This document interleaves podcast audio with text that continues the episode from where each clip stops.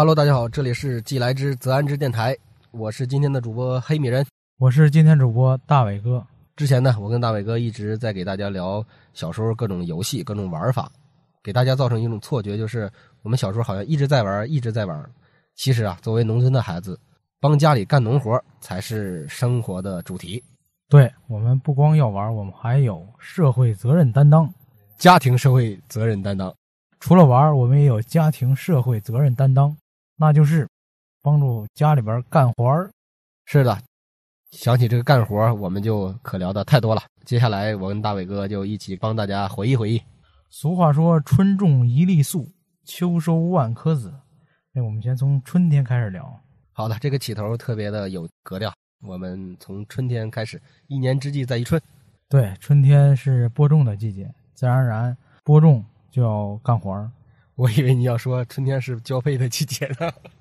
当然呢，春天也是是吧？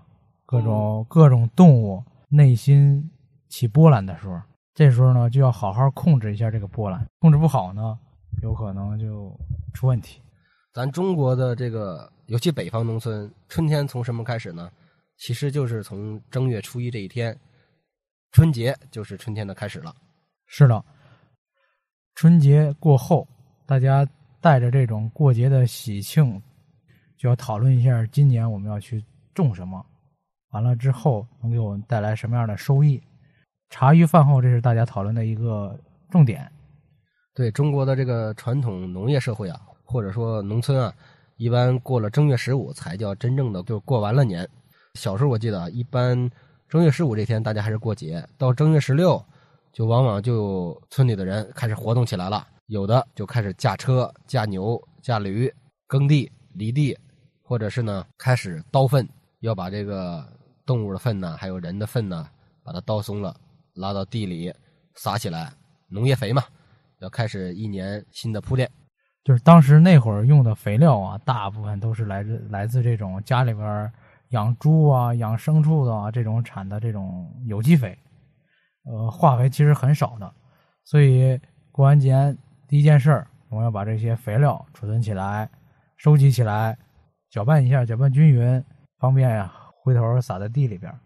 你们的工作这么细致吗？我们就是，呃，一个冬天的粪都会存在家外边的一个地方，会把那个茅坑掏出来之后，放到路边，放到某一个没有人家的路边，大家的粪堆都是集中的，就是一家挨一家。这时候呢。会有家长拿着那个粪涛子或者是叉子，把这个粪倒一遍，倒完之后让它生发一下，装上农用车拉到地里一撒，撒完之后基本就开始要耕地了。呃，把冬天这个板冻的板结的这个土地给它翻一遍，翻松弛。第二个呢，就是把这个农用肥给它翻到下边，这样有助于后边植物的生长嘛。说到这儿，大伟哥，你记得咱们小时候做过一道数学题吗？应该是在二三年级的时候，刚刚学会除法。我记得有一年的考试，老师出了这么一道题，就是说每一辆农用车每次能拉三百斤的粪。现在呢，你家有八百斤的粪，请问需要拉几次？很多同学一除，哎，那就是二又三分之二次，就把答案写上了。咦，这个就出现智商差了。聪明的孩子呢，都会一想，那就是三车呀，哪有什么二又三分之二车，拉不满也得拉一车，对不对？这道题啊，真是接地气，已经接到无以复加的地步了。可见当时老师们也是经常干农活的人，所以才会在期末考试这样重要的考试上出这样的题，简直就是谜一样的思路。不过给我们留下了非常非常有趣的记忆。这种题总比那什么。一个池子一边进水一边放水来的有意义，对吧？啊，是这样。刚才说到收集肥料这个事儿啊，也不是说有多细致。我记得当时我爸他会在那些牲畜的粪便里面再掺一些秸秆儿哦，这个也有，这个我们家也有。对，因为植物的植物的秸秆它沤烂了之后也是一种有机肥。腐殖质，这个小学一年级就学了。对，所以掺在里边增加它的肥力。是，当时。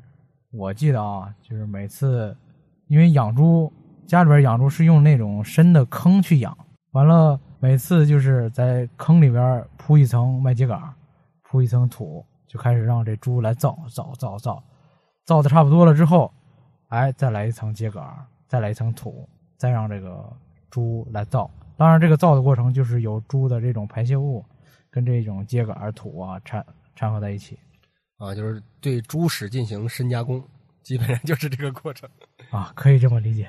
在猪的排泄物的原有基础上再增加肥力啊，咱们把这个粪撒到了地里，然后豁地耕地，耕完了之后，春天一般种什么呢？我们那边是种棒子，就是玉米啊。我们那儿棒子呢会在收完小麦之后种，一般春天是种花生或者种地瓜，就是那种红薯啊。有个谚语叫“谷雨前后”，啊是啊不是谷雨，是清明前后种瓜种豆。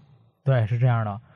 嗯，当然我们家呢，那会儿我印象最深的就是我们家还要在清明前后去种西瓜啊。你家种过西瓜？这个是一直我很羡慕的，可以肆无忌惮的吃西瓜。对，从小吧，我记得是我我比我弟大两岁，我印象中是我妈怀着我弟的时候，我们家就开始种西瓜，一直种到我上完高中，大概种了有十多年的，大概种了有十五年左右的时间。种西瓜，完了夏天卖西瓜，这样的话能够，也就是说把地的这种产值增加一下，就是从这个粮食作物转变成经济作物了。这个观点够明确吧？啊，这个很透彻解释了。啊，其实我们家种玉米也会在夏天收完小麦之后再种一茬，啊，就是分两种，春玉米和这个夏玉米。说到这儿，就是相当于咱们现在地里其实要么种的小麦了，因为前一年的冬天种的，要么就是。呃，没种的开始种一些种瓜种豆、种棒子这些东西，或者是种黄豆。所谓种瓜种豆，就是各种豆，是吧？黄豆、绿豆、呃小豆、好红豆啊，红豆就是小豆，红豆就是小豆。对，绿豆、黑豆啊，对黑豆，呃小米，还有高粱、高粱，对，黍子，还有谷子，这些都是小时候要种的。对我们小时候经常常见的一些农作物。对，说到这个谷子，插一个，就是谷子。长熟了之后，它会有一个那个弯弯头嘛，那个你们跟它叫啥？很饱满的这个谷子穗儿，就叫穗儿吧。我们叫谷谷柳。谷谷柳，对，谷谷柳呢，其实是对于那个蝉呀这种结完茧，那个茧我们俗称谷谷柳。引申到这儿，它长得特别像一个蚕茧嘛，所以也叫谷谷柳。说到这个谷子，我记得我们小时候家里边。就是这块地种完谷子，为了防止有鸟啊，就家里边常见那种麻雀，它来吃这个谷子，会在这个谷子里边做一个假人儿，稻草人呗。对，稻草人。那会儿是我们小伙伴们啊，脑洞大开的时候，看怎么能把这个假人装扮的更像真人，目的呢就是为了吓跑这些麻雀，防止他们来吃这些谷子。其实麻雀如果多的情况下，它对这个谷子的杀伤力是很大的。对，它不光吃，它还糟践，因为它落到那个呃落到谷顶上一啄，然后会撒满一地的，那个谷子特别容易从壳中掉出来。对，谷子粒儿也比较小，撒完地上之后基本上收集不起来，所以必须做一个假人。做假人呢，第一步先弄一十字架，竖着的直接插土里边，横着的就是假人的两个胳膊。必须找一个家里边穿剩下的衣服，对，给他穿上。对，给他穿上。这样的话，就是像人站在那儿一样。往往还有一个破草帽扣在这个顶上，假装一个人的样子。对，一般情况下，如果图简单的，就是草帽直接扣在竖直的这个棍顶上；复杂一点呢，就是用一些麦秸秆做成一个人头的形状，完了把草帽呢扣在上边。对，那个动画片中啊，或者一些小清新的电视剧当中出现的那种稻草人，其实是很少见的。大家都图省事儿，弄得特别简单。对，目的就是为了一个下麻雀嘛。你们跟麻雀叫什么？我们管这个麻雀叫老家，我们那儿叫大夹。这个麻雀其实它的繁殖能力很强。我记得我们邻居啊，他特别喜欢吃这麻雀的肉啊。说，当然说，接下来说可能有点残忍啊。他就在那个麻雀经常出没的地方立起了一张粘网。什么叫粘网呢？它并不是我们理解那种上面有胶，它飞上去就就粘住了。它那个粘网呢，它里边那个网上边有好多的，相当于小陷阱吧。麻雀一旦撞到上面去，它有一个结儿，这麻雀越挣扎，这个结呢打得越结实。完了，这个麻雀呢就挣脱不了这个网的束缚了。我记得最残残忍的一次，他那一张网粘了大概有五十只麻雀。那不是整个一整网吗？对，一整网，而且他那网基本上就是一次性的吧，因为你要把粘住的麻雀拿下来之后，必须得把那个网给剪断了，所以他一张网一下粘了有五十只麻雀，真的，那时候还小嘛，感觉好残忍。没事，麻雀当时算四害之一吧，呃，应该也还可以，呃，不算益鸟。啊，对，不算益鸟，它确实繁殖能力太强，数量太大了。对，说到这个谷子，突我就突然跳到那个种花生了啊，种花生，我记得是呃用那个一般话用篓在地上豁出一个细细的沟来，然后后边的人啊拿捡起三五个花生撒到坑里，一个个撒，然后差不多迈一步撒一个，迈一步撒一个，这样最终花生长长出来是一簇一簇的。说这个花生的种子其实就是花生仁嘛，这个小时候。包花生仁的时候，包花生种子的时候，我作为最小的孩子，经常偷吃，藏在我妈背后，然后伸出手不断的偷吃。后来就一般都会挨打了，就说这是种子，你要吃的话，咱们自己另包，包一些比较瘪的，就是不饱满的来吃，然后足够饱满的要留作种子。嗯，说到这儿呢，我我也想起来啊，就是家里边用来种花生的种子。其实是要求会比普通的花生要高一点，是必须要饱满。当时我记得我妈为了防止我们吃啊，她说这个花生里边为了保证这个花生能够长得非常好，掺了一些药，你们千万别吃，吃完会拉肚子。这样的话就有效的遏制了我们去偷吃花生种子。这个特别像一岁的孩子断奶的感觉，是吧？说再吃有毒了，不许吃了。对，当时确实那个个儿大，种子那个花生个儿大好吃。对，所以要保证这个种子能够充足。对，然后春天基本上种花生，然后种黄豆、绿豆。种黄豆、绿豆就跟花生很很相似了，但是不需要人在后边一个个放，直接放到篓里边，顺着这个缝，前面一个驴拉着，就开始后边一个人扶着，就开始撒下去了，就直接撒成连着的一趟。对。说到这个楼呢，大家可能有的人没见过这个楼啊。它这个楼最下边是有一个金属的小杵子，就是类似于钻头啊。当然它没有那么粗，它正好是，呃，钻到土里边，钻到一定深度，完了呢又不至于把整个土就是整个土掀开。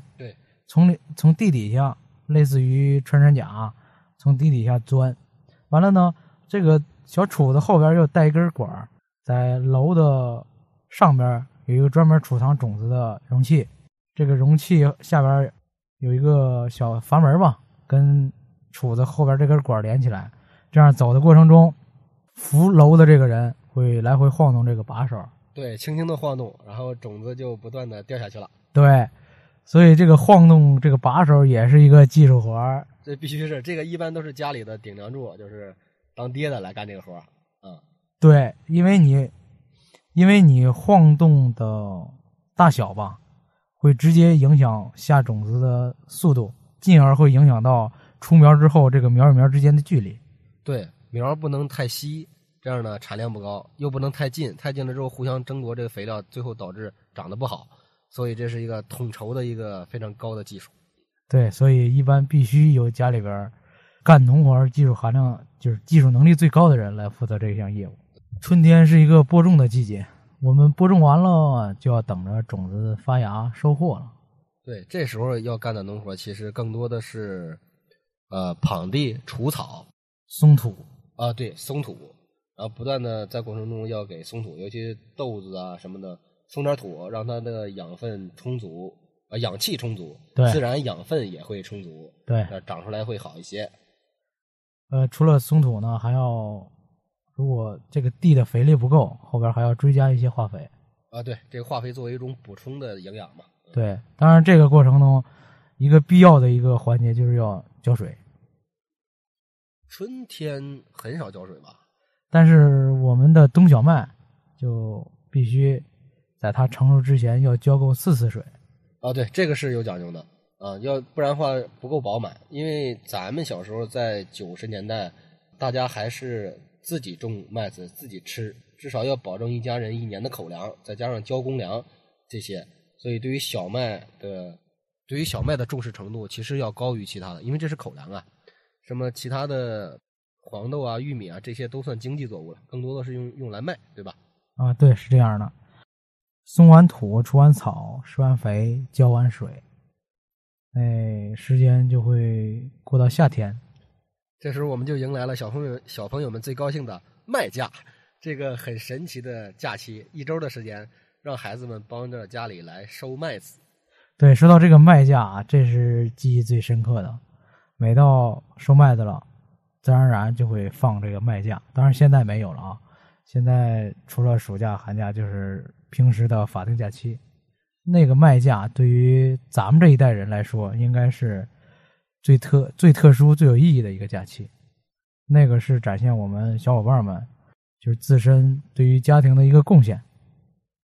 对，一般进入这个麦子从绿色转成黄色之后，如果一一整片田地连在一起，金黄一片，特别的壮观，特别的有丰收的那种感觉。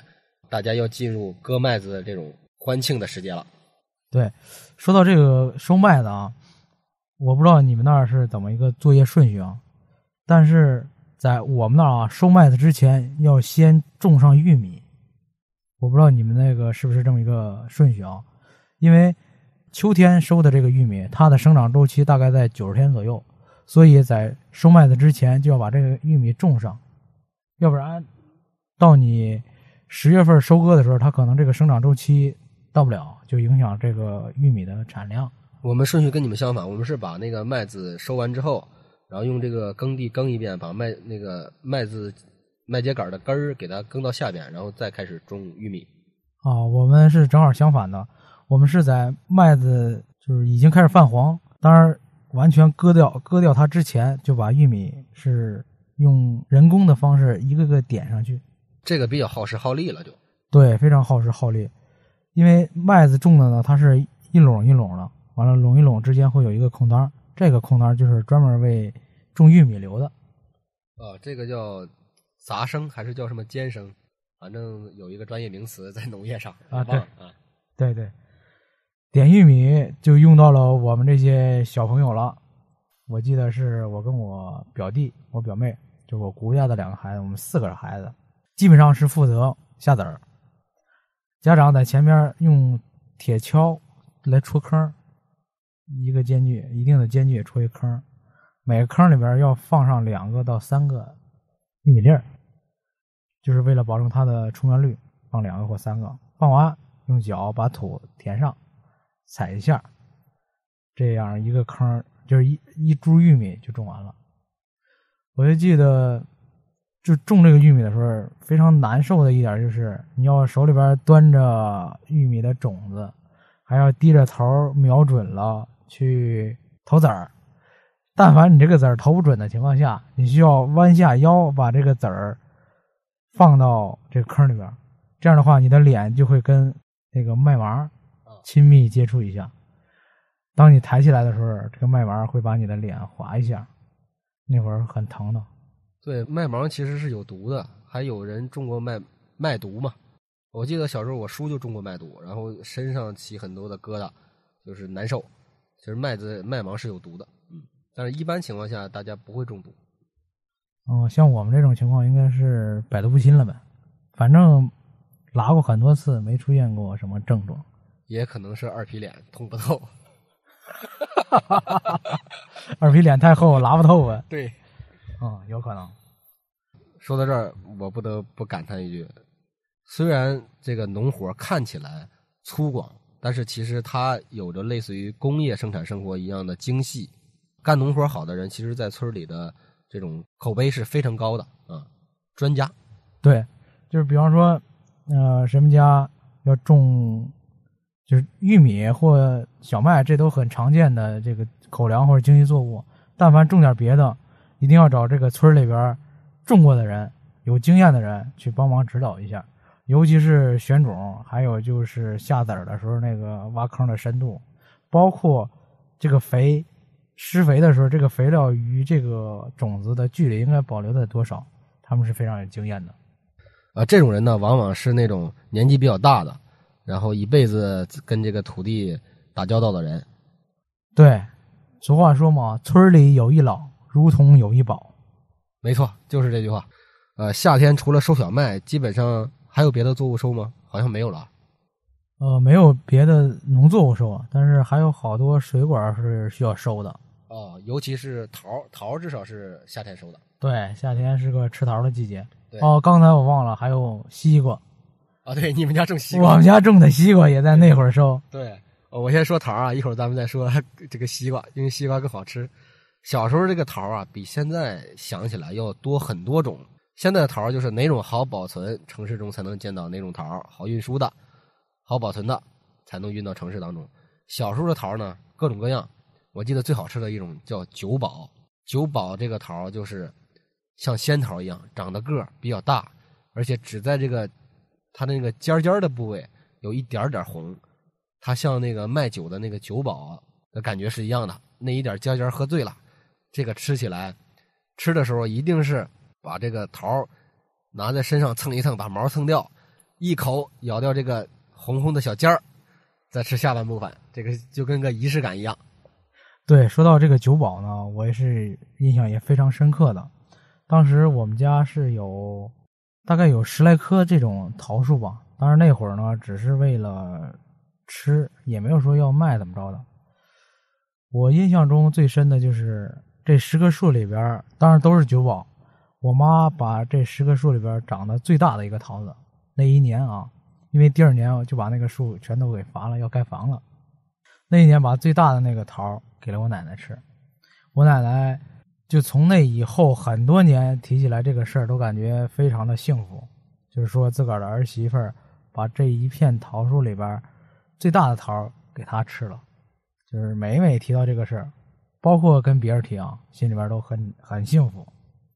这就相当于是你是村里最靓的那个仔，但是呢，奶奶是村里最幸福的那个婆婆。是的，啊，桃儿其实可回忆的很多，我现在有点流口水，止不住要说西瓜。说起西瓜这个事儿可就多了。西瓜这个事儿绝对是我的独家记忆，我共享，我现在分享的只分享属于我的关于西瓜的记忆。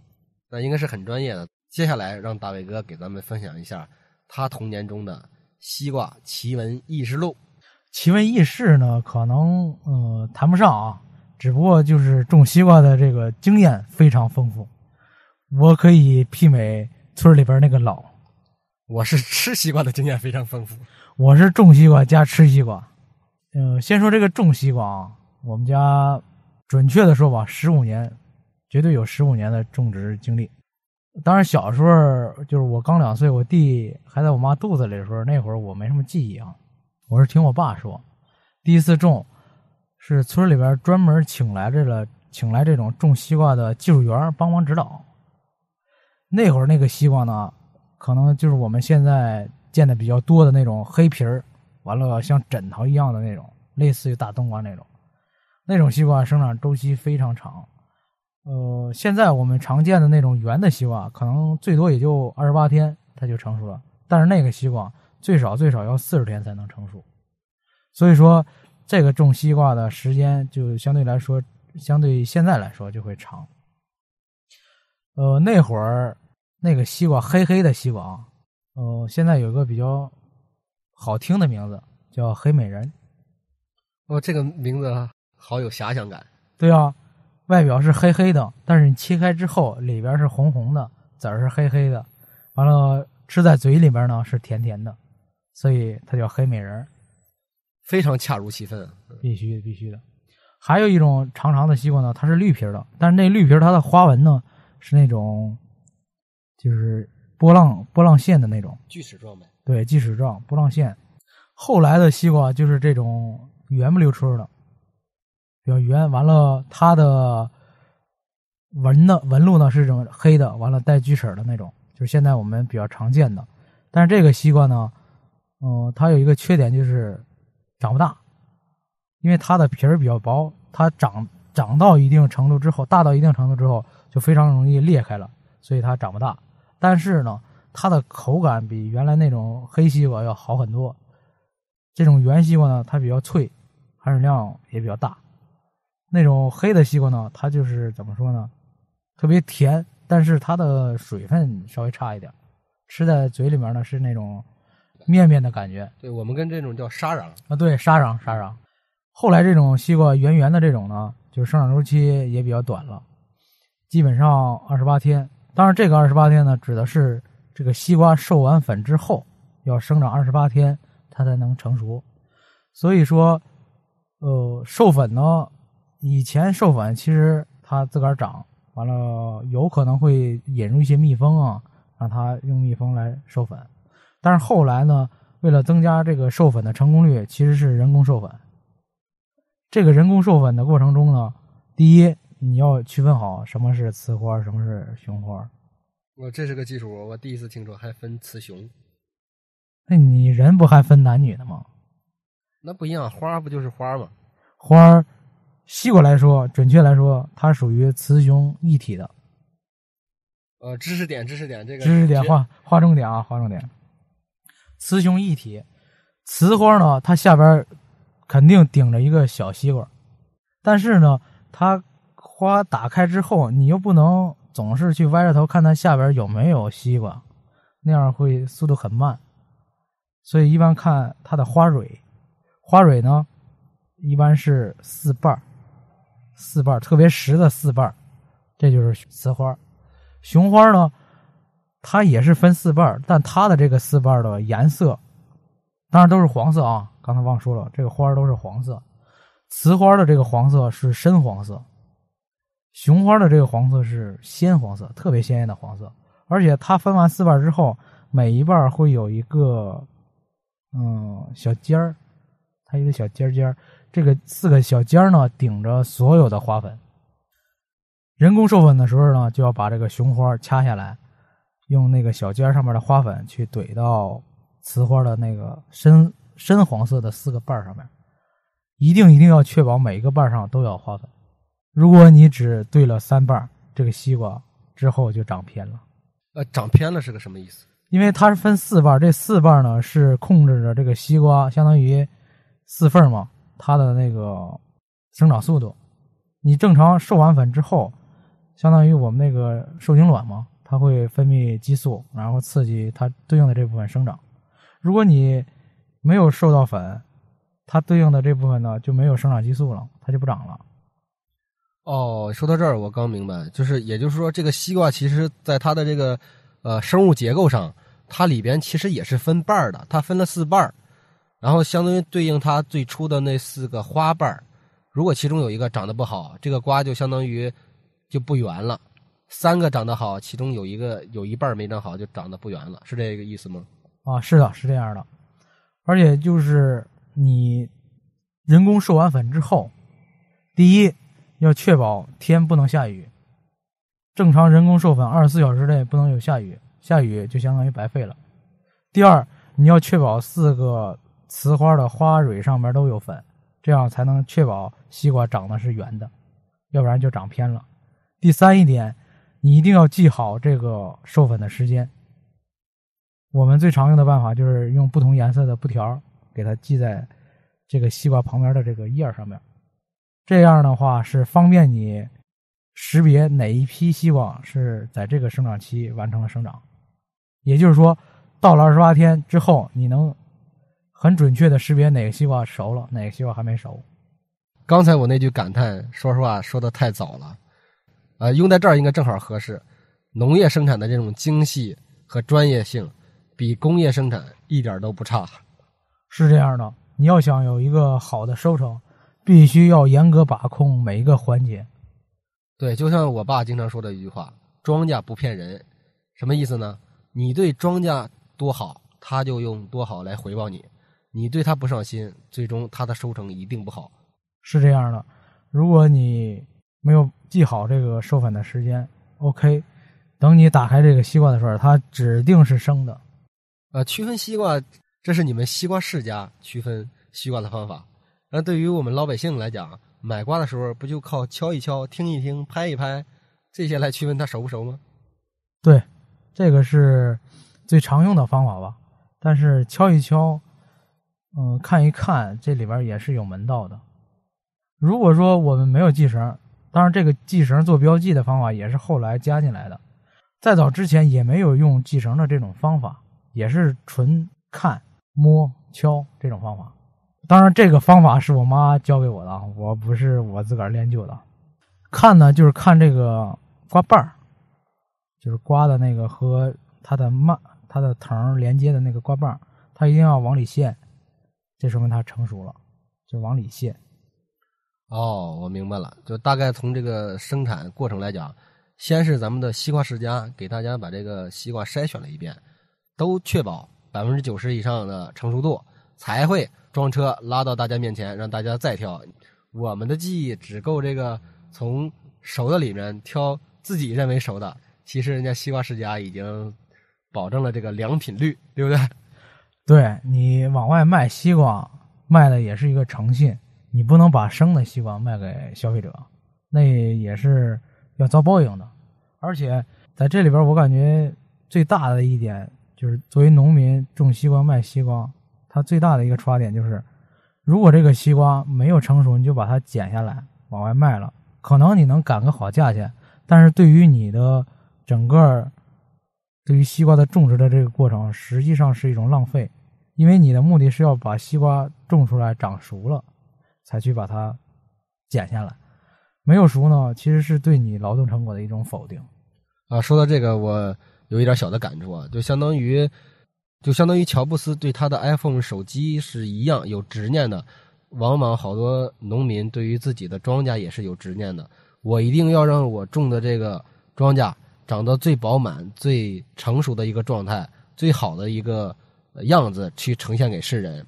我不能接受他半生不熟的状态去推到人的面前。这个相当于是一种，你说面子也好，自尊心也好。但是我觉得更多的应该体现成一种对农业的尊重、对土地的尊重、对这个自己劳动成果的一种尊重，一种算洁癖吗？精神洁癖？说严重一点，算一种精神洁癖。其实是一种匠人精神。对你最后说的这个匠人精神，我感觉画龙点睛啊，或者是说，作为农村人，他那种淳朴吧，必须要对得起自己个儿的良心。不能说弄虚作假去欺骗别人，是好。那西瓜放到大家面前了，那听听咱们西瓜世家的大伟哥怎么来挑西瓜，这个是技巧啊，现在大家都能用得到。对，刚才说了一个瓜瓣一定要往里凹陷，这证明它成熟了。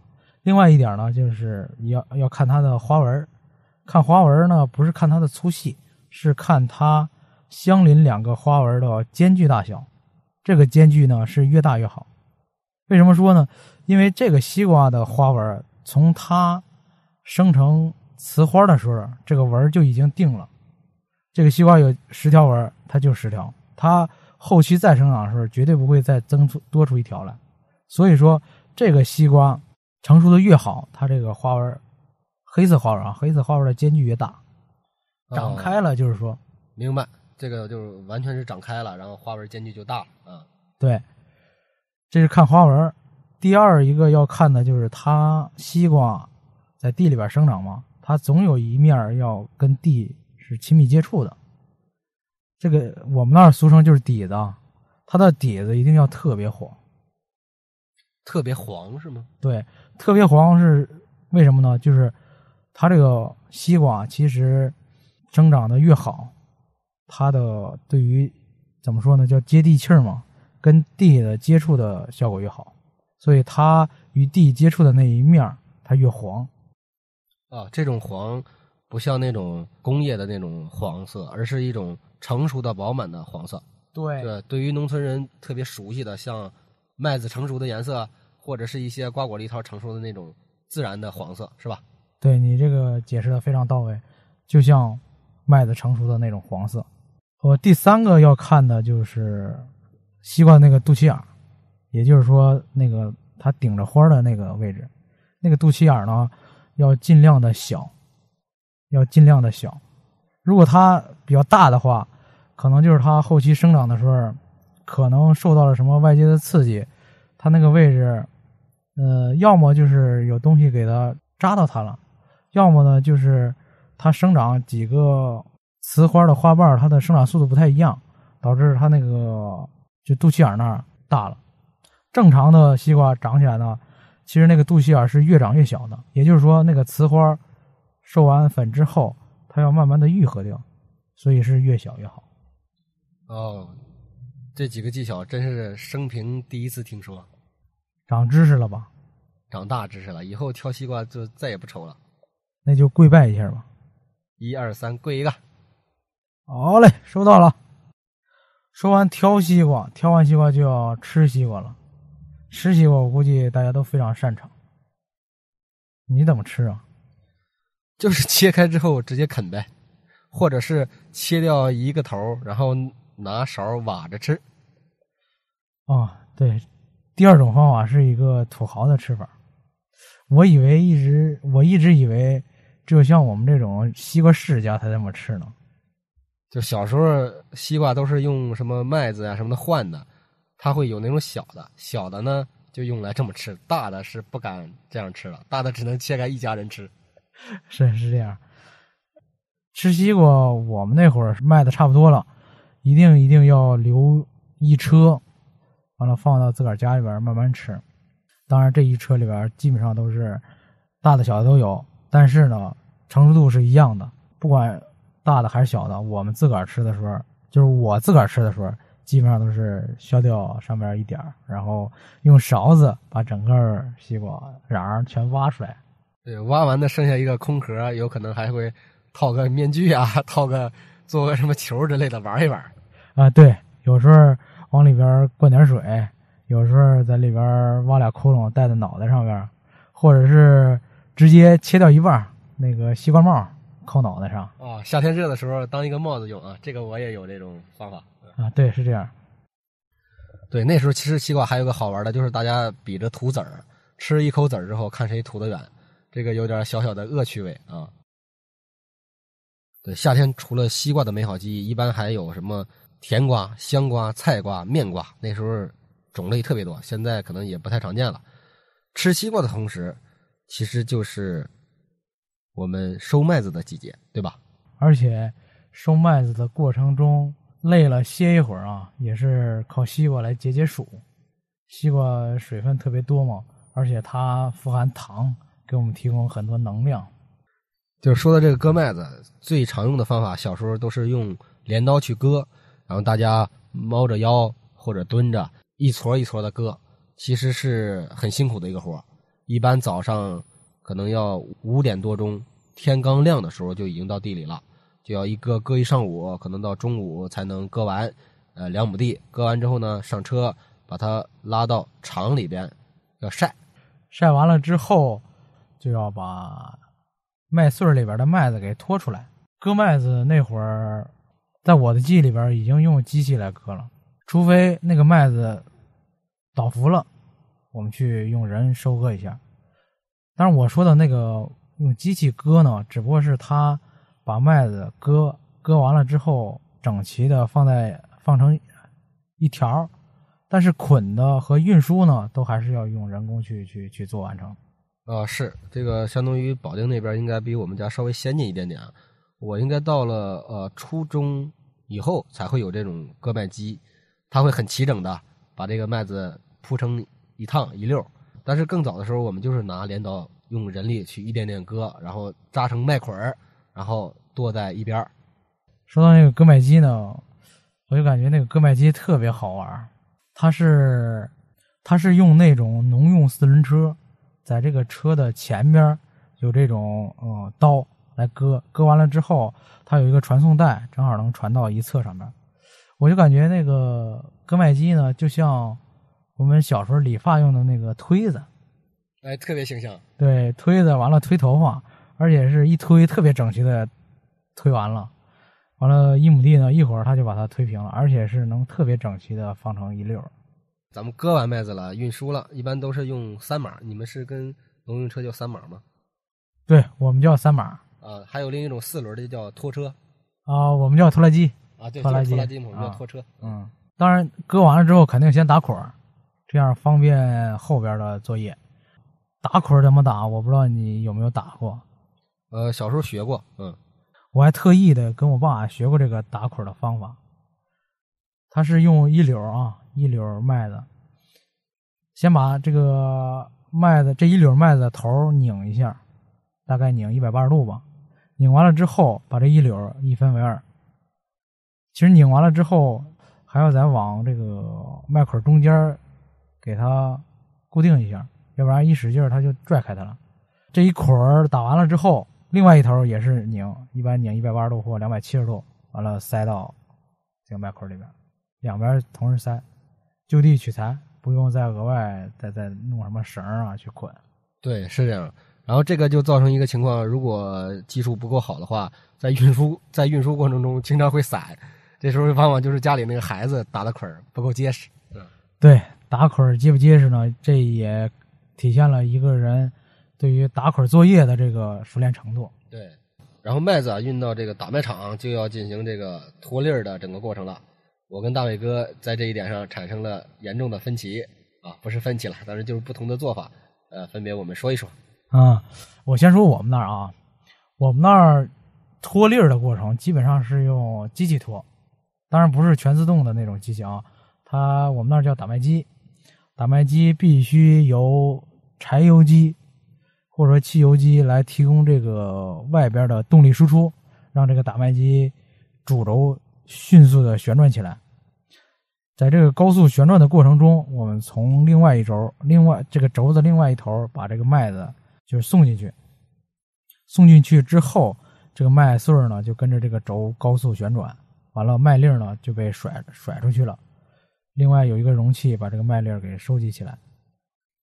呃，我们小时候呢身高有限嘛，所以我们能干的活儿就这个收麦粒儿。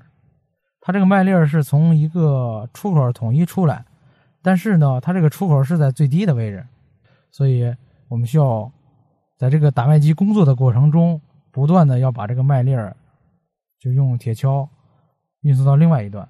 所以我们就我跟我弟吧，还有我两个一个表弟一个表妹，我们四个人基本上是轮流干这项工作，好多年我感觉。大人们呢会往打麦机里边送这个麦子，当然这个脱完粒儿之后还有麦秸秆嘛，需要也需要大人们去把这个麦秸秆用那个这里边有一个农具叫我们叫叉，那我们有叉，对，三齿叉、四齿叉，对，就是铁的，对，用这个叉把这个麦秸秆挑走，剁成一个剁。剁成对剁成一个剁，方便我们捉迷藏或玩的时候玩。对，包括后续这个 用来烧的时候，因为不同的农作物的秸秆其实烧出来的火是不一样的。我记得特别小时候明显的就是做炒鸡蛋这种比较容易熟的东西，一定要用麦秸秆来烧；如果是炖肉，一定是用柴头搭木头；如果是正常的炒菜呢，可以是呃玉米秸秆，所以它生出来的火是不一样的啊。对我们那儿一般烙大饼的时候是用这种麦秸秆。啊，对对对，摊鸡蛋跟那个烙大饼对需要一个温火，对，嗯，主要是这个麦秸秆吧，一个是火温，再一个火候好掌握，不容易大。完全正确啊。但这里边有个好玩的事儿，就是我们邻居啊，也是那两个小伙伴想为家里边分担点事儿，就是父母收麦子了，哥俩想给父母做点饭。那会儿家里边常吃的饭就是肯定是有那个粥，玉米粥。这两个小伙伴呢就想熬锅粥，结果呢他们选错了这个柴火，就用麦秸秆去熬粥。就我看着他们俩就在那儿笑啊。呃，老大负责烧火，老二负责运柴火。老二呢就一个劲儿的运麦秸秆，老大呢就一个劲儿的烧。但是烧半天，烧了好长时间，这火也烧不开，就是因为这个麦秸秆的火太温了。对，所以说烧火其实也是个技术活。嗯，对，烧火用什么样的柴火烧，完了你这火应该往后杵还是往前烧，这都有讲究。说到这个脱麦粒儿啊，这个保定人民确实比我们那儿稍微先进一点儿。我记得一直到我六年级之前，这种呃打麦粒儿的机器还比较少见。我们用的是更原始的方法，就是用流轴，一个圆咕溜兜的一个圆柱体，把它放倒之后，两边上一个箍子，然后用驴、用马、用骡子，或者是用农用车拉着它，围着这个铺散开的这个麦子来回的压，因为每家都会有场嘛，打麦场，把麦子把它铺满一地之后。拉着这个流轴来回的转，来回的转，大概要转两个小时以上，确保每粒麦子都被压出来了。这时候流轴放到一边，然后用木耙开始搂上边这个麦秸秆把麦秸秆全部搂走，多到一边，开始用大笤帚扫这个麦粒儿。扫到一起之后呢，要加一个扬长的过程。这个扬长呢，一般做完上述的步骤啊，就到了傍晚了。那时候太阳西沉了，阳光也变得金灿灿的。往往夏天这时候会起风，我就记得我爸会等着这个风来的方向，然后呢，时不时的捡起几个麦，捡起几个麦粒儿一扔，判断一下风的方向，判断好了之后，然后开始扬长，拿木锨把这个一堆麦粒儿要高高的扬起，让风吹走这个它的壳，把麦子留下。这样整个过程要持续一到两个小时，呃，往往是天黑了，已经擦黑了，开始收麦粒儿。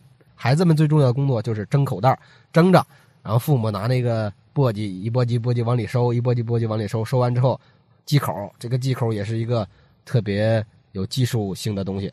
你要把这个袋子装的足够满，刚刚这个口能系上，只系住一点点，还不能让它松开，因为你要搬搬上车嘛，一搬上车之后就要倒着放了，放上车拉回家，这一天的工作结束了，然后这个小麦就算收到了。啊，以上呢就是我跟大伟哥给大家聊的农活中的春天和夏天。下一期我们给大家聊秋天和冬天。今天咱们就到这儿。好的，music，music。